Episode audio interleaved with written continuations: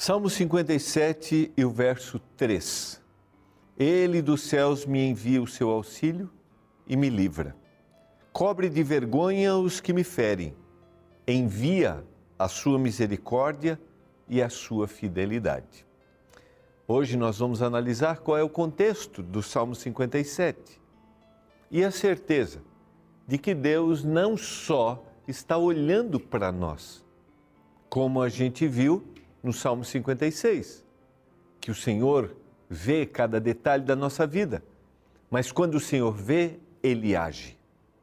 Você acredita que Deus está agindo em seu favor? Que Deus está agindo em favor da sua família? Seja bem-vindo. Estamos começando mais um programa Reavivados por Sua Palavra. Privilégio de estudarmos um capítulo da Bíblia por dia. E fica aqui minha motivação para você.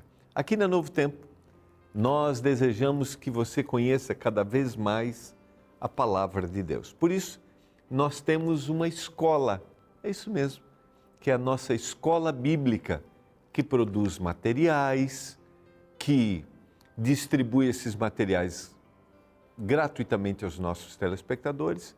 Você já é um aluno da escola bíblica? Ainda não?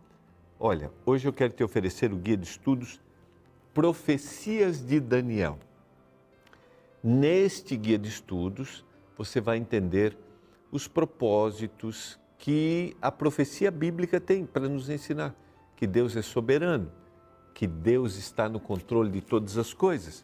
E como é importante a gente saber as datas, o cumprimento e ter a certeza de que nos últimos momentos da história deste mundo nós podemos ficar em paz porque Deus está cuidando de nós. Mande mensagem para o WhatsApp, acesse o nosso site ou ligue em horário comercial e peça seu guia de estudos, seja um aluno da escola bíblica e aprenda mais sobre a palavra de Deus.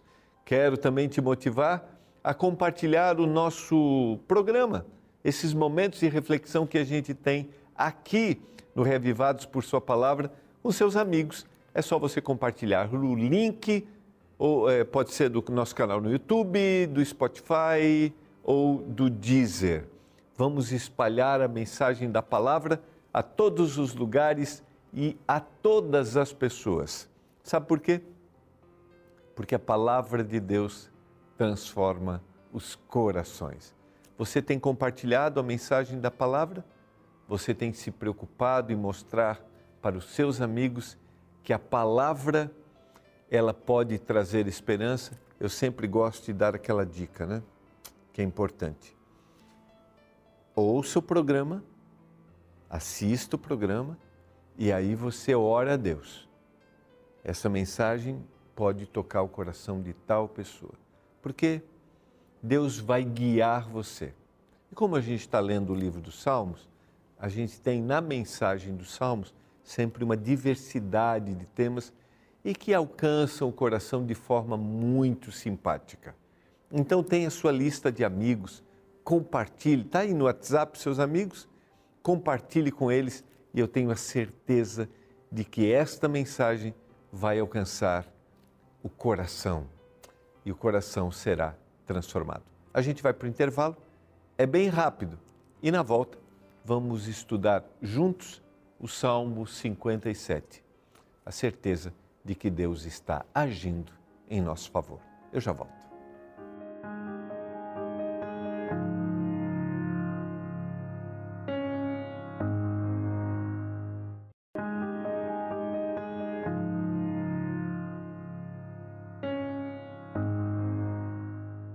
Estamos de volta, você está acompanhando o programa Revivados por Sua Palavra, estudando um capítulo da Bíblia por dia. Esse é o nosso projeto, um projeto que a Igreja Adventista tem no mundo inteiro.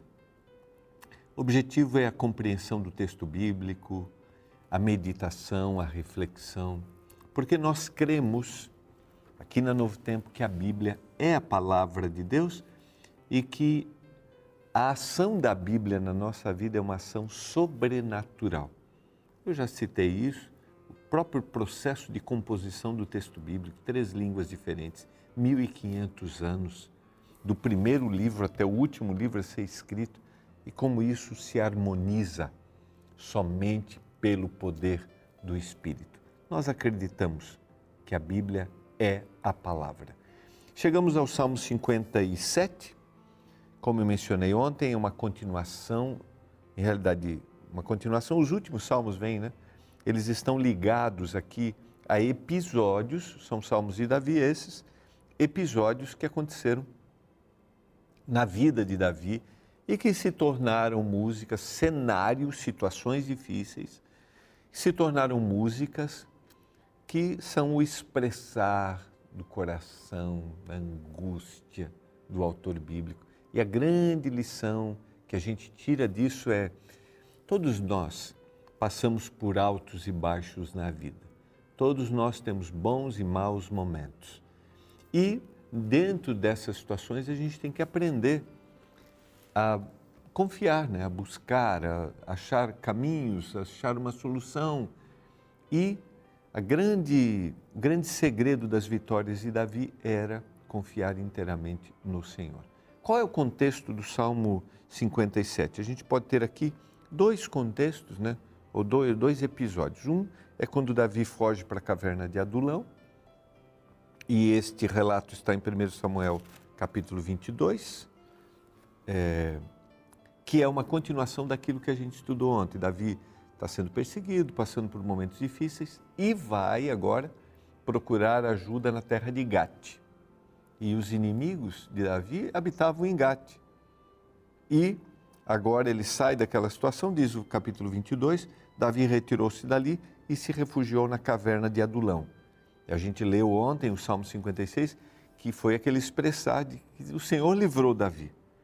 Quando ouviram isso, seus irmãos e toda a casa de seu pai desceram para ter com ele na caverna de Adulão. Ajuntaram-se a ele todos os homens que se achavam em aperto e todo o homem em endividado todos os amargurados de espírito, e ele se fez chefe deles, e eram eles uns quatrocentos homens.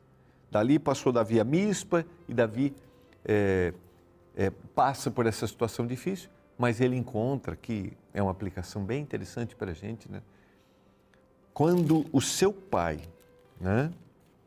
O seu pai e né, os seus irmãos, quando os seus irmãos e toda a casa de seu pai, melhor, né?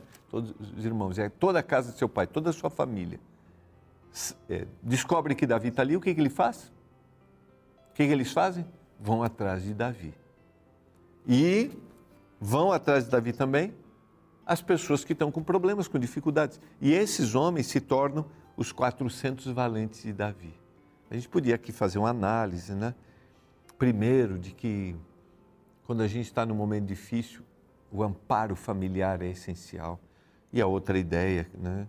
Que é, é quando a gente acha que a gente não tem valor nenhum, tem gente que está precisando da gente. Mas dentro desse cenário, Davi vai escreveu o Salmo 57, a gente já vai ler, e o outro é, é aquilo que a gente já estudou, que foram os ifeus, deixa eu só buscar aqui os ifeus, onde está? Os ifeus foi o Salmo 54, que na sequência, né, Davi vai para a caverna de Engedi, que está no capítulo 24, é, tendo Saul voltado a perseguir os filisteus, foi-lhe dito: Eis que Davi está no deserto de Engedi. Tomou então Saul três mil homens, escolhidos dentre todo Israel, e foi ao encalço de Davi e dos seus homens, nas faldas das penhas das cabras monteses. E aí Davi vai poupar a vida de Saul aqui. Então são dois contextos possíveis deste salmo. Dentro desse cenário, que é importante que a gente veja, a gente tem agora Davi abrindo seu coração. Vamos ler? Tem misericórdia de mim, ó Deus. Salmo 57, verso 1. Ó Deus, tem misericórdia. Mais uma vez essa expressão se repete, como lá no Salmo 56, a misericórdia, o clamor é: O Senhor é a minha única esperança. Pois em ti a minha alma se refugia. Lá no 56 ele falou: Eu não tenho nenhuma solução. Só em ti. E aqui ele usa uma expressão que é: a sombra das tuas asas me abrigo, até que passem as calamidades. Quem somente pode me acolher? Quem somente pode me amparar? Somente o Senhor. Só o Senhor. Clamarei ao Deus Altíssimo, ao Deus que por mim tudo executa. Lembra bem? Sempre que eu tenho o olhar de Deus, e a gente viu isso, viu, a gente viu isso no salmo de ontem, que Deus conhece cada passo nas tribulações, das tribulações, perseguições, que o Senhor recolhe todas as lágrimas. Sempre que Deus vê isso, Deus age. E aqui nesse salmo, Deus, eh, o Davi vai dizer: clamarei ao Deus Altíssimo, ao Deus que por mim tudo executa. Por mim tudo executa. Ele dos céus me envia o seu auxílio.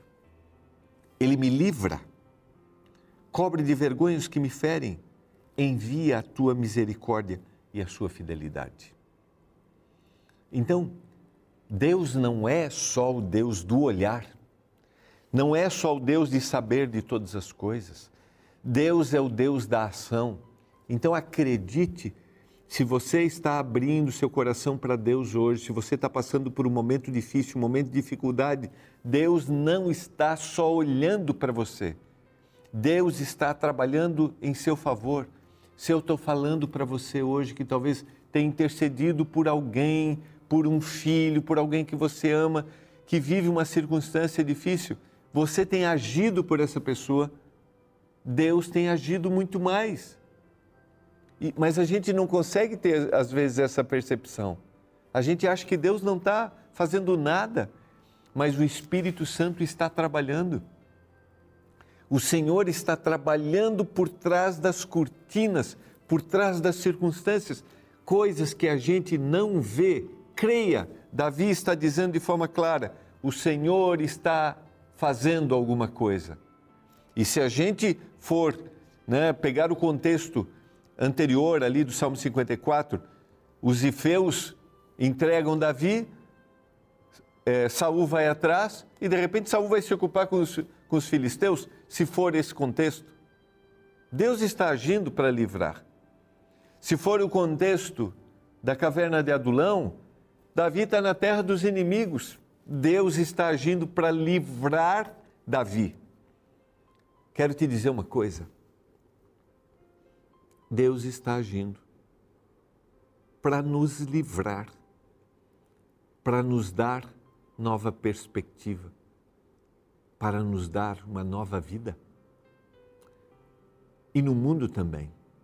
Porque sempre a gente tem que olhar as ações de Deus de forma individual, mas também de forma geral. Você pode ter um olhar muito negativo a respeito da ação de Deus relação, no mundo, em relação ao mundo, mas Deus está agindo também. Deus não deseja todas as coisas, mas Deus trabalha com todas as coisas. Existem muitas variáveis e ações humanas, mas Deus está trabalhando para libertar e um dia transformar a terra, mas também para libertar e livrar cada um de nós. Sequência, olha que, que declarações maravilhosas. É, dos céus ele me envia o seu auxílio e ele me livra. E agora ele faz uma descrição do contexto. Acha-se a minha alma entre leões, ávidos de devorar os filhos dos homens. Lanças e flechas são os seus dentes, espada afiada a sua língua é, é importante a gente aplicar né, o texto. Não importa quantos venham devorar. Não importa quantas lanças e flechas são lançadas através das palavras, através do maltrato ou, ou através de denegrir a nossa imagem. Não importa. O Senhor protege. Verso 5: Ser exaltado, ó Deus, acima dos céus. em toda a terra esplenda a tua glória. Armaram rede os meus passos, aos meus passos, a minha alma está abatida, abriram cova diante de mim, mas eles mesmos caíram nela. Vejam só, a descrição é que eles, os inimigos, fazem a estratégia contra, mas o Senhor trabalha, o Senhor livra e eles mesmos, aquilo que eles armaram, eles armaram para sua própria destruição. Não esqueça disso. Alguém está armando contra você? Alguém está procurando fazer mal para você? Eles estão armando contra eles mesmos. Creia nisso, porque o Senhor está te livrando. Sequência, verso 7. Firme está o meu coração a Deus. E ele repete: O meu coração está firme. Cantarei e entoarei louvores. O seu coração está firme? O seu coração está certo de que Deus está cuidando de você e da sua vida? Você tem cantado louvores e agradecido a Deus por seu cuidado? Desperta, ó minha alma, diz o verso 8. Desperta, lira e harpa, quero acordar a alva. Render-te-ei graças entre os povos, cantar-te-ei louvores entre nações ele faz um pedido, faz uma descrição e aqui ele celebra pelas vitórias que Deus está concedendo. Celebre as vitórias. Celebre ao final de cada dia. Reconheça, porque um coração agradecido é um coração que reconhece e é um coração que traz para si disposição e forças para o que virá.